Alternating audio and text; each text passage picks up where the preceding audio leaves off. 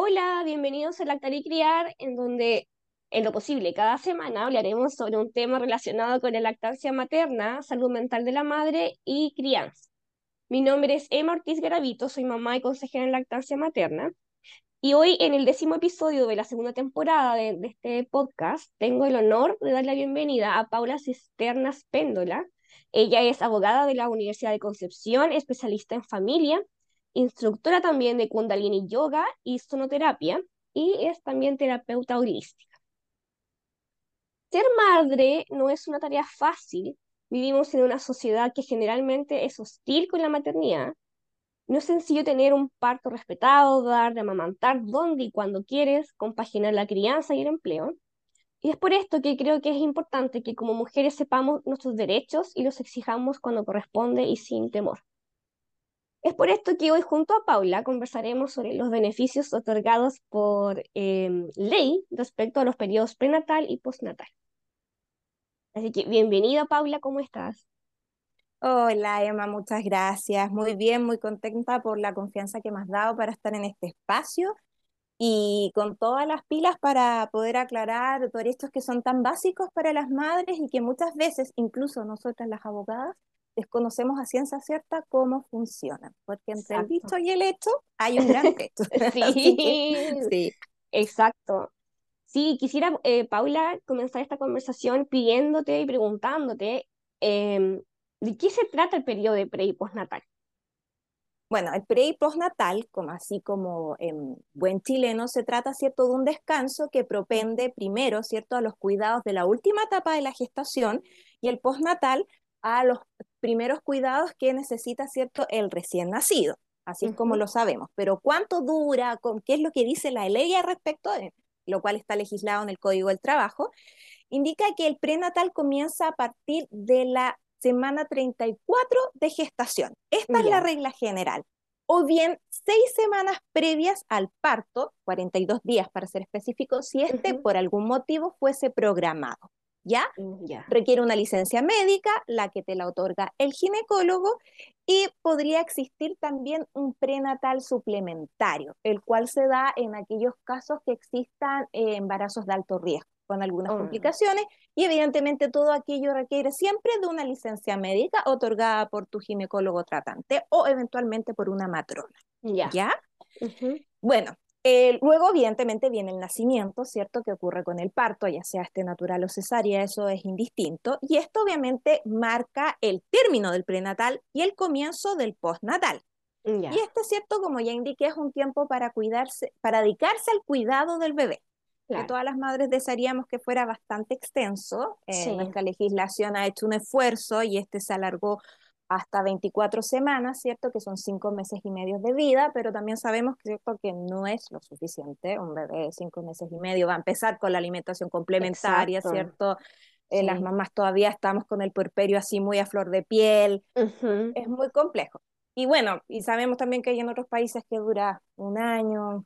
En Finlandia creo que es Mira, yo en algún minuto me obsesioné y leí así como de muchos países y habían países que eran así hasta como dos años incluso. Obviamente, eh, como que el primer año era con la remuneración completa y después ya disminuyó. Claro. Pero abocándonos a Chile, bueno, este es un periodo de descanso en el cual no se te puede negar el derecho a remuneración. ¿Ya? Mm, ya. Eh, obviamente hay algunos requisitos específicos para saber a cuánto eh, corresponde este subsidio, pero en Así, a grosso modo, tanto las mujeres dependientes como independientes, cotizantes, ¿cierto? Eh, tendríamos derecho al pago de este descanso postnatal. Ya. Y, por ejemplo, ¿cuáles son las principales políticas y leyes relacionadas con estos periodos, aparte de, eh, de lo que dices tú, que tiene que ser remunerado? Eh, bueno, o sea, a ver, lo que pasa es que los principios, siempre hay principios rectores que, que rigen eh, la legislación que se va dictando, ¿ya? Y supuestamente acá habría una protección a la maternidad, que yo siento que está muy en pañales todavía, porque como bien tú indicabas en la introducción, se nos piden que trabajemos como si no tuviésemos hijos, ¿cierto? Y que criemos como si no tuviésemos trabajo. Entonces, en ese, eh, o sea, yo siento que la mujer hoy en día se encuentra tal vez en una encrucijada peor que la de las generaciones anteriores, donde nuestras madres eh, tal vez se dedicaron solo a criar, ¿no es cierto? Ahí habían otros problemas, que era cierto la superintendencia económica exclusiva del marido, eh, pero hoy día nosotras nos vemos obligadas a cumplir con muchos roles como si fuera el único, ¿ya? Entonces, bueno, se supone que esto lo rige eh, el principio entonces de la, el respeto y el cuidado de la maternidad y también de eh, los recién nacidos y el interés superior del niño, ¿ya? Esto sería, entonces, principalmente esta legislación se encuentra regulada en el Código de Trabajo, que ha sido modificado por diversas leyes, ¿ya? Las más importantes fueron, ocurrieron en el 2011, y eh, también por muchas eh, circulares y ordinarios de la Dirección del Trabajo. ¿En qué influye esto? Como yo te decía, que del dicho al hecho hay un gran trecho. Muchas veces la norma tiene una redacción no tan precisa o tal vez demasiado concisa, entonces la dirección del trabajo en estos espacios que se dan, porque a veces los empleadores se ponen creativos para hacer cumplir esta normativa, entonces la dirección del trabajo ha tenido que eh, intervenir diciendo, a ver, esto se interpreta así y se aplica así. ¿Ya? Mm, y entonces estas son muy importantes y a la vez son muy dinámicas. El derecho del trabajo mm. tiene esa complejidad, que tenemos que estar siempre eh, en constante información de tanto como la inspección del trabajo como la dirección del trabajo, ¿cierto? Van indicando eh, ciertas formas de aplicar la, legislación vigente. Claro, claro. Y por ejemplo, ¿Puede verse alterada la duración del postnatal, por ejemplo, si el bebé nace antes de que la madre cumpla el periodo de gestación que está establecido por la ley para hacerlo efectivo? Sí, el año 2011 se extendió dicho postnatal a 126 días como consecuencia de los nacimientos prematuros mm. extremos, ¿ya? Es decir, esto sea antes de la semana 33 de gestación, ya decir, todavía no es un bebé de término, o bien que el bebé pese menos de 1.500 gramos. Ya, esto lo modificó la ley 20.545, que es la que introdujo mayores cambios, como señalé hace un ratito, en respecto eh, a las normas que rigen los derechos maternales. Ah, súper, súper, ya. Y por ejemplo, ¿qué es el postnatal parental? Ya, en esto se produce una, una confusión como gigante, porque la verdad es que hasta, hasta para mí me costó entenderlo, siendo bien honesta, porque uno, ¿cierto?, tiene en su cabeza el postnatal normal, ¿cierto? Que uno dice que antes eran 12 semanas y que ahora son 24. Pero ¿qué pasa? En realidad como que sigue siendo 12 semanas y si tú no dices nada, transcurre de corrido las otras 12 semanas que ah, siguen. Entonces ahí tenemos las 24 semanas, ¿ya? Pero, ¿cuál es la diferencia? Lo que pasa es que la madre puede optar por dos modalidades, ¿ya? Es decir, tenemos las primeras 12 semanas contadas desde el nacimiento y podemos optar por otras 12 semanas más completas, es decir, ahí se completan, ¿cierto?, las 24 semanas, claro. los 5 meses y medio, o podemos optar por estas primeras 12 semanas, que son 3 meses, Claro. Son tan chiquititos. Y una, segunda una segunda jornada parcial de 18 semanas, donde la madre trabaja solamente medio día y el resto, ¿cierto? Ella tiene eh, el descanso para estar. Sí, que para algunas madres es una opción, eh, porque no sé, pues por ejemplo, en la mañana se las puede cuidar a alguien y van en la tarde y están con su bebé. Claro. ¿Ya? ¿Y este periodo se puede ceder, perdón? ¿Al padre? Sí, sí, que justo te iba a comentar ah. eso. Así que me ganaste. Sí, se puede ceder al padre. Lo importante es que no requiere de una nueva licencia médica, porque como indiqué, eh, transcurre de forma eh, inmediata. Y eh, si a contar de la séptima semana de la mamá, se puede ceder.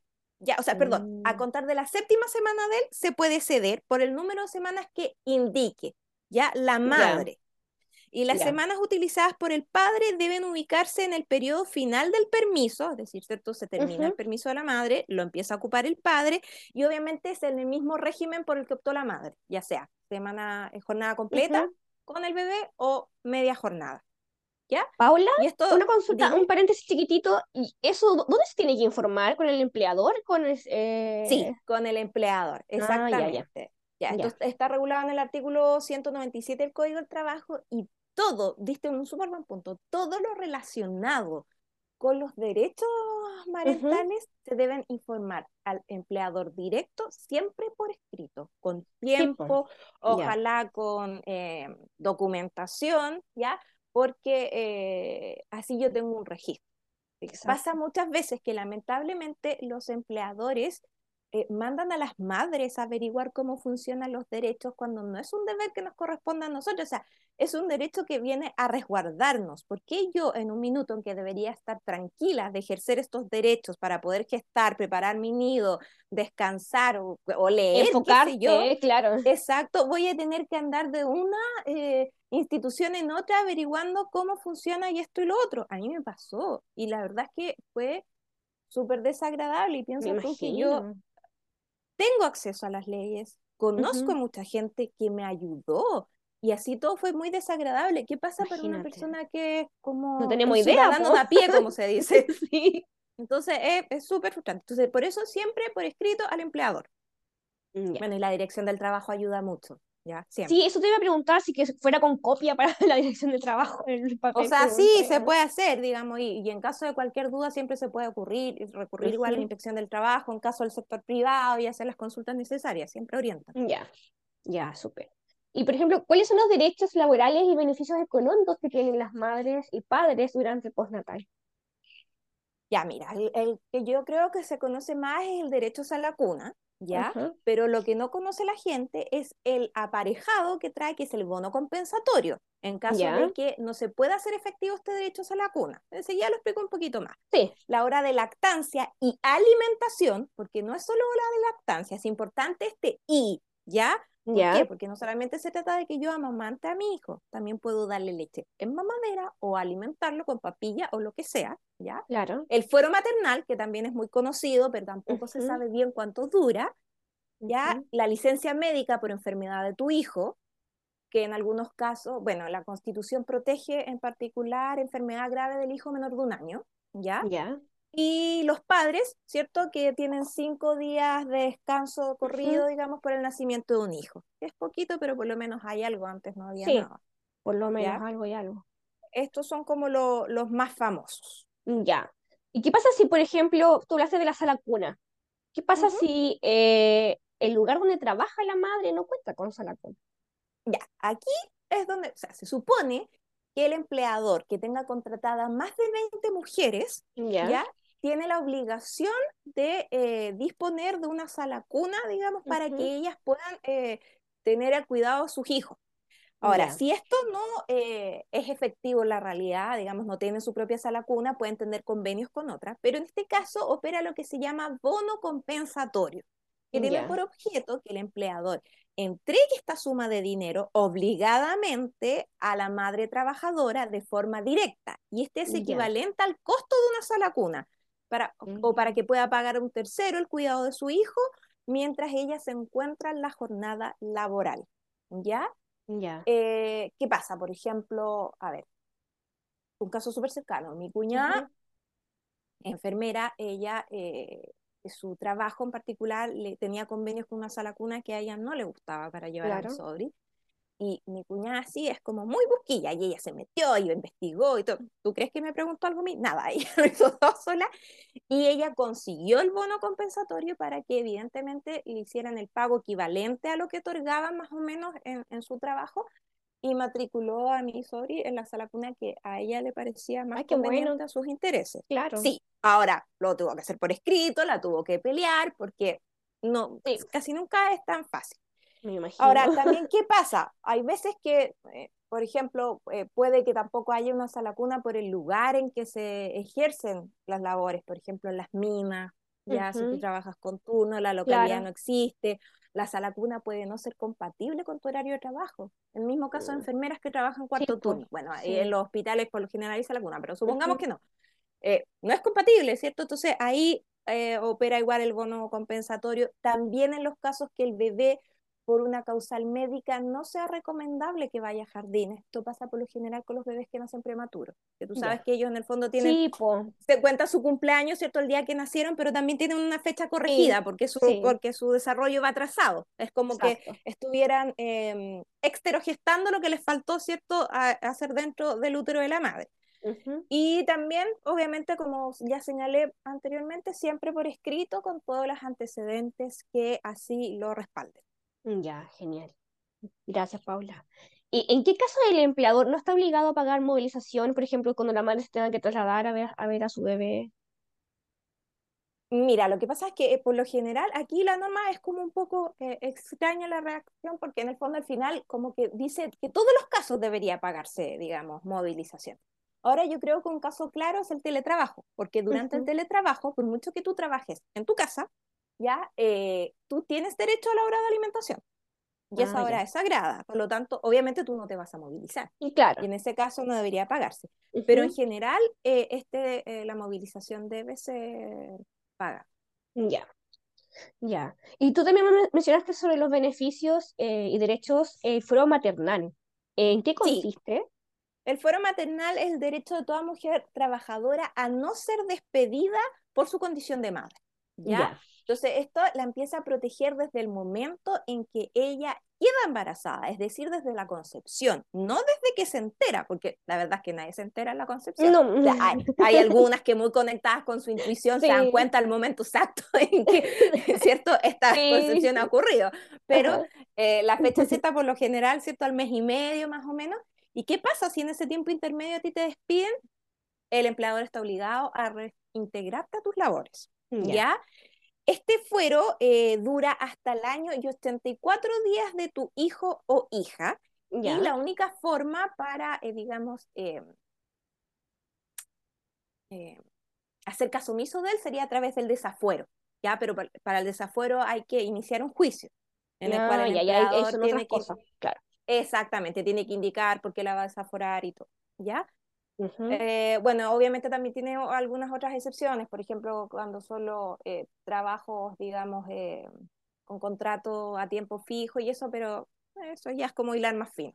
Claro, claro. Y con respecto también mencionaste la hora de la lactancia. Si el niño y la niña tienen menos de dos años y ya se destetó, ¿la madre sigue teniendo el beneficio?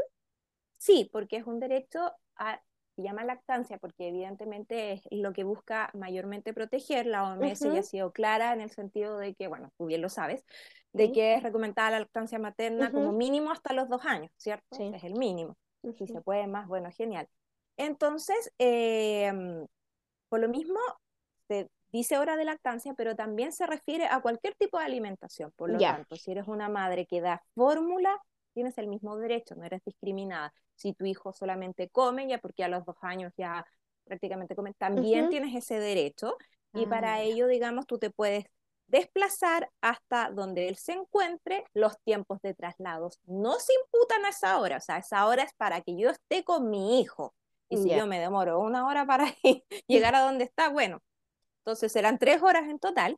Y obviamente los gastos de traslado deben ser pagados por el empleador ya se puede ejercer en cualquier momento de la jornada de trabajo, no puede ser impuesta por el empleador y también se puede dividir en dos porciones de media hora. Eso es ideal si cuando ya está más cerca, pero si no se hace más complicado también. Y lo otro que, eh, que hace muchas madres, que se puede hacer efectivo, ya sea eh, postergando tu entrada al trabajo, tu jornada laboral, por ejemplo, empiezas a las 8.30, decides entrar a las 9 y terminas a las 4 y decides salir a las 15-30. Ya. Entonces, también se puede hacer de esa forma. Sí, que eso te iba a comentar, que es difícil quizás para el empleador saber eh, cuánto se demora la mujer del trabajo en la casa, entonces quizás es mejor hacerlo como tú dices al final, eh, entrando más tarde. Muchas madres optan por eso, sobre todo las que tienen a sus hijos en sala cuna que están cercanas, entran, o sea, mis amigas por lo general lo hicieron así, las que están, digamos, con, que no son independientes. Eh, entraban más tardecito y después salían antes a buscar a sus hijos. Porque sí, o sea, la verdad es que el, tema del traslado igual hasta uno lo estresa, entonces como sí, que... Sí. sí, pero te, interrumpí, disculpa, eh, termina tu idea nomás, porque... No, no, sí, era, ah, iba a reiterar que también se hacía efectivo en el teletrabajo. Ah, súper, súper. Ya, y por ejemplo, la, la madre tiene derecho a extraerse leche en su lugar de trabajo. Y, sí. ¿Sí? Ya, y sí, si, eh, disculpa, si fuese el caso, e-, este periodo de tiempo, eh, ¿tiene derecho a, remuneración? Eh, porque está en la hora. Sí, y no se tiene que confundir con la hora de lactancia. O sea, si yo tengo mi hora para alimentar efectivamente a mi hijo y también tengo derecho a extraerme leche en caso de que yo, eh, ¿cierto?, tenga todavía eh, lactancia materna. El empleador tiene el deber de asegurarme un lugar tranquilo para yo poder hacer esa extracción, el tiempo suficiente para que yo lo realice para que yo también la almacene y Claro. obviamente que se considera como eh, tiempo trabajado, ¿ya? Ya, Entonces, evidentemente debe remunerarse. súper. Ya. Por ejemplo, este es un caso que igual pasa seguido, y aunque no se visi- visibiliza mucho por lo que comenté, o sea, conversé con una psicóloga. Por ejemplo, si la, la madre sufre la pérdida de su bebé recién nacido en el momento posterior al parto o si nace muerto, ¿tiene derecho a postnatal?